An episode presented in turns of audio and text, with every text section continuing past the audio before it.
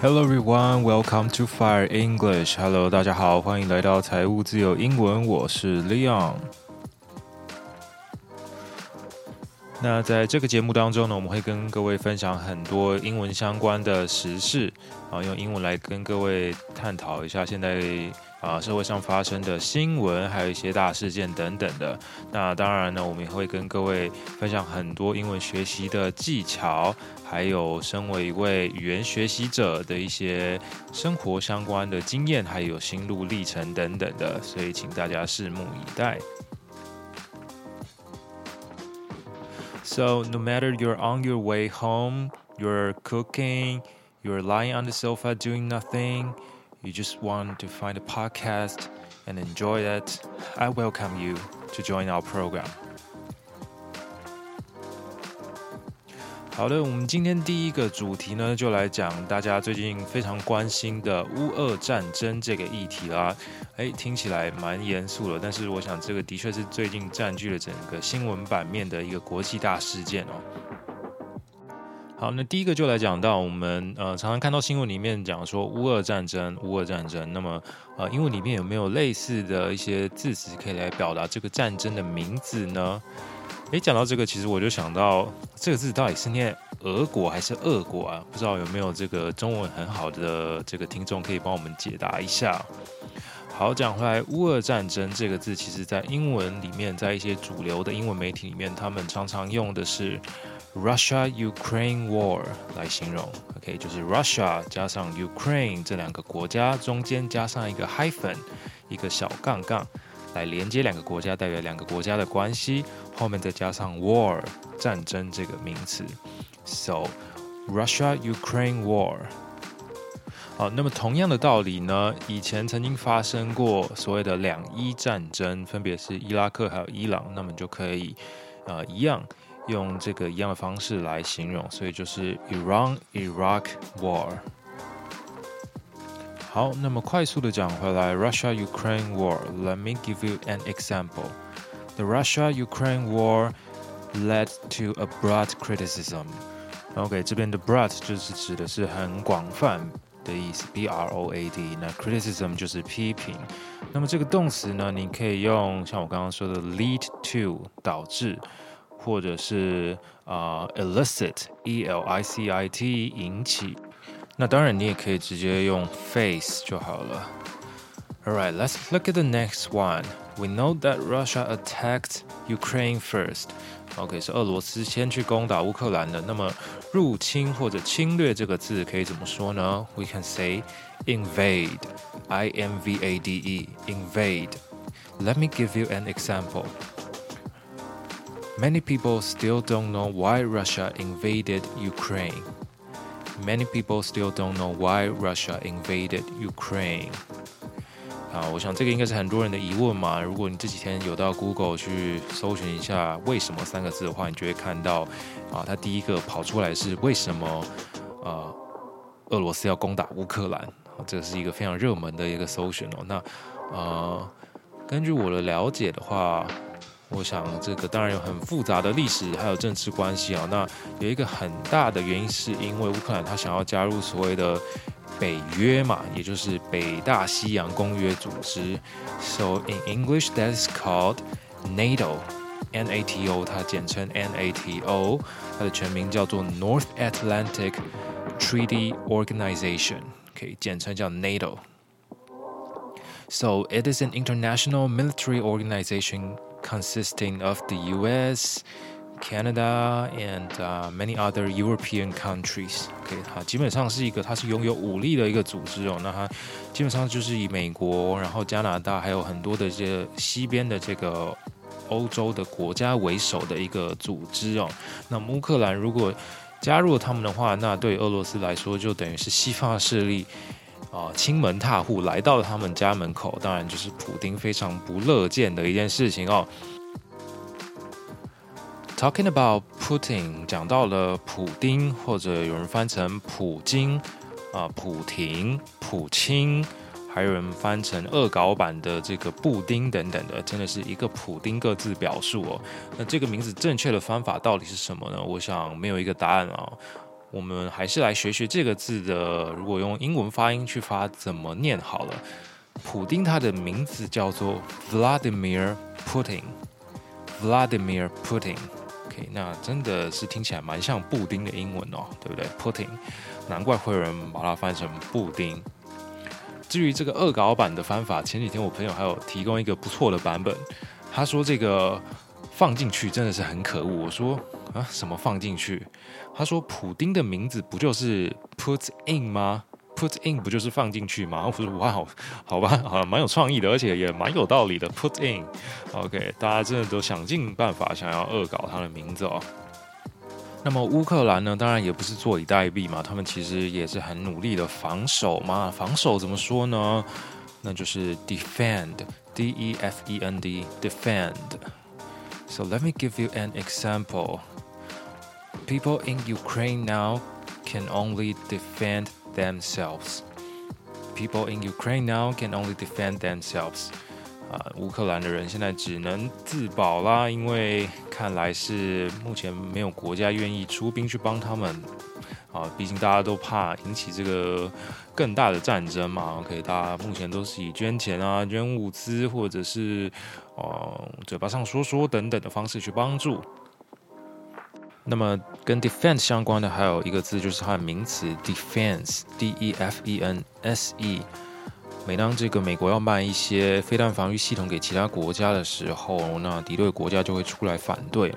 飞弹防御系统就叫做 missile defense systems。missile defense systems，missile 指的是飞弹。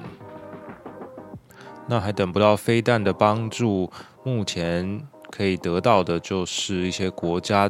对俄罗斯采取经济制裁嘛？那通常制裁我们用的是哪一个字呢？也就是 sanction，S-A-N-C-T-I-O-N，sanction。Let me give you an example. The United States and its allies have imposed sanctions on Russia's central bank. 美国和啊他们的盟友 ally，A-L-L-Y-ally。Have imposed sanctions on Russia's central bank，已经对俄国的央行祭出了制裁哦。祭出制裁，我们可以用 impose 这个字，impose 指的是 强制的去实行某件事情，impose，I-M-P-O-S-E。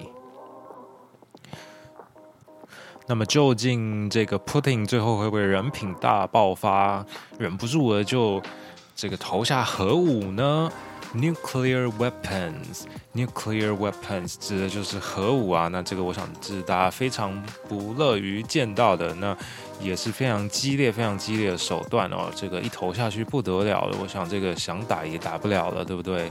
就像是这个爱因斯坦说的，他说他不知道，呃，第三次世界大战大家会使用是什么武器，不过他很确定第四次的时候大家会拿的是石头哦。哦，就是第三次实在是太激烈，以至于第四次的时候，大家只剩下石头可以用了啊、不过这也说明了，其实大家永远都是，呃，从无法从历史中学到教训嘛，对不对？战争一直在重复的发生哦。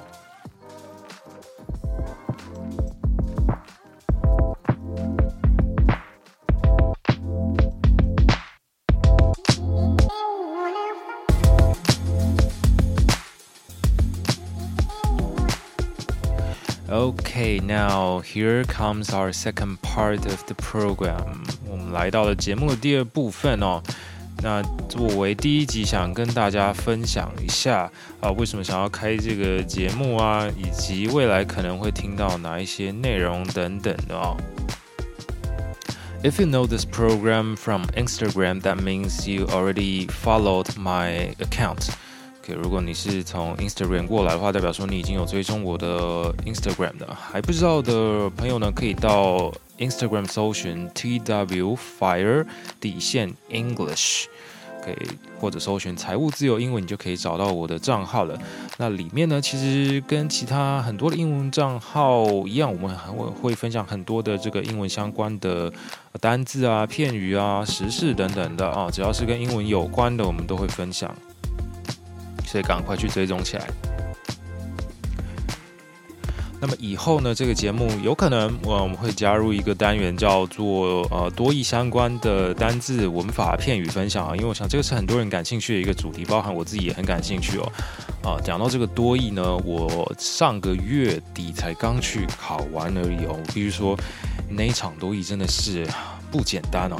啊，相信很多有在准备多益的人都知道，有一本很有名的书叫做《怪物讲师》嘛。那这本书其实有写过人的的人就知道，它的它的程度其实蛮难，它里面题目蛮难的哈。做完大概就是信心被摧残了一半哦。那我记得那个时候，呃，我前两次考的时候，我也都是用这本书哦。那做出来的成绩跟实际考出来的成绩差不多，会差了大概一百五到两百分左右哦。就是实际的考试可能比较简单，那你写练习题的时候会很惨，但是你去考试的时候会考出比较高的成绩哦。那你就会觉得说，哦，原来这个练习是有效的。我想这个策略，这个出版社策略可能是这样子啊。那不过这一次呢，有点跌破我的眼镜哦。哦，这一次我也是用了这本他新改版的这个《怪物讲师》这本书，写完了之后呢，我去考，发现，嘿，哎呀，今年这一场的考题难度竟然跟他差不多哦，差不多。So you know, I was quite shocked and a little bit frustrated because, uh, I thought I could get like 990, but now I I I think. If I can get like 950, then I'm satisfied. OK，这个期待值瞬间降落，因为啊、因为这个难度确实是提高了实际考试的难度。哦，所以分享多益相关的这个考试准备是以后节目可能会是一个主要的内容哦。那另外一部分呢，就是做一个语言学习者，我们学习语言这么久了。一些学习的一些心路历程也会有机会跟大家分享哦。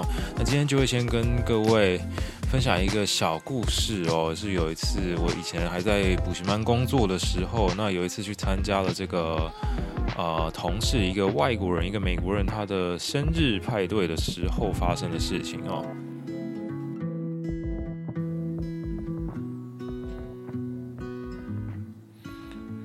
Alright, story time. The story that I want to share with you today is about an expression. You look tired. 你看起来很累. I remember there was one time I went to a colleague's birthday party. He is an American. We were having a small talk about cultural differences. Then a Canadian colleague told me. She said, Leon, never say you look tired to a foreigner. It's rude. I was quite confused then because even though I dislike this expression as well, I don't consider it rude or impolite. You know, for Taiwanese, it's just like greeting. But from people from America, Canada, or other English speaking countries, they think when you say you look tired, that means you look awful. Maybe you are not wearing makeup, maybe you look worse than usual. 简单来说，就是我有一次去参加一个美国同事的生日派对，那那个时候有一个加拿大人，他就跟我说：“他说，利亚，你们台湾人很喜欢说 ‘You look tired’，一见面就跟人家说你看起来很累，他觉得很没礼貌。”那个时候我其实蛮困惑的。啊，我知道确实很多人，很多台湾人会讲这句话。我自己也不是很喜欢哦，但我并不觉得到没有礼貌。那根据这位加拿大人的说法，他是说他觉得大家每天都很努力的呃爬起来，即使不想去工作、不想去上班、不想上学，但是还是很努力的打扮啊，准备好自己最好的一面去面对其他人。不过你劈头就跟他说 “You look tired”，他会觉得自己好像一个废人哦，就说你这个人。连睡饱有精神都不会，那你还会干嘛呢？而且那个时候旁边有几个美国人，包含那位寿星，还有啊、呃、南非人啊，还有一些华裔的美国人，他们真的是点头如捣蒜哦。So this is absolutely something that uh, we should avoid saying to foreigners. So what can we say? 如果你真的想关心对方的话，那很简单，你其实就说 Is everything alright? Is everything okay? 就可以了。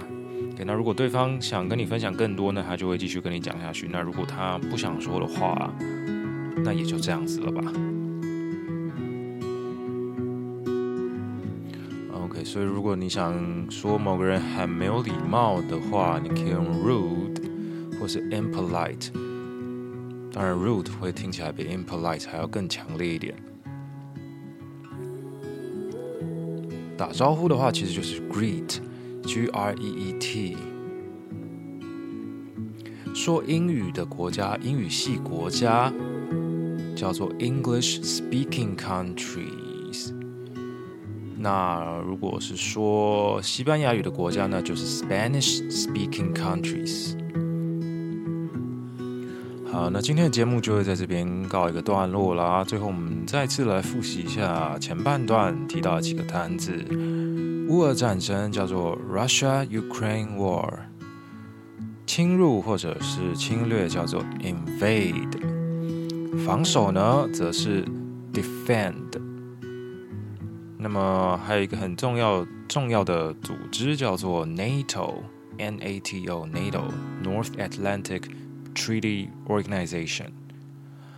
好的，那么没有意外的话，我们下周会为各位带来全新的一集。那也请各位期待更多不一样的节目内容。如果有什么样子的建议，或者是有想听的内容，都可以到我的 Instagram 去 follow，然后去留言。那么我是 Leon，财务自由英文，我们下次再见，拜拜。